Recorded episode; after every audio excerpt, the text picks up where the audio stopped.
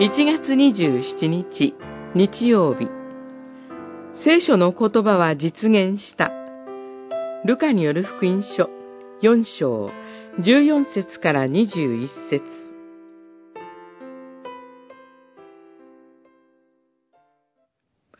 主の霊が私の上におられる。貧しい人に福音を告ぎ知らせるために、主が私に油を注がれたからである。そこでイエスは、この聖書の言葉は、今日、あなた方が耳にしたとき、実現した、と話し始められた。四章、十八節、二十一節。主イエスは故郷ナザレに戻って来られました。ある安息日にユダヤ人の街道で捧げられていた礼拝で、主イエスはイザヤ書の御言葉を朗読されました。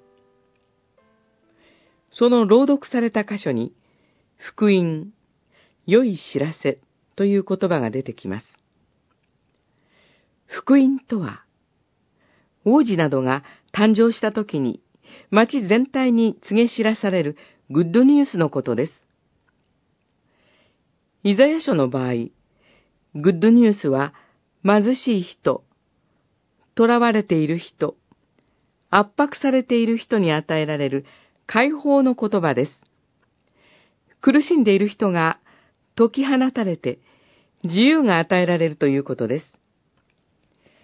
主イエスはこの言葉を朗読した後、この聖書の言葉は、今日、あなた方が耳にしたとき、実現した、と宣言されました。グッドニュースを届ける人物は、まさに、イザヤ書を朗読した主イエスご自身だったのです。主イエスは、罪の中で、もがき苦しんでいる私たちに自由を与えるために、この世に来てくださいました。長い間、読まれ続けてきたイザヤの言葉は実現したのです。神が人間をお救いになるご計画は、決して揺らぐことがありません。主イエスの宣言はその証です。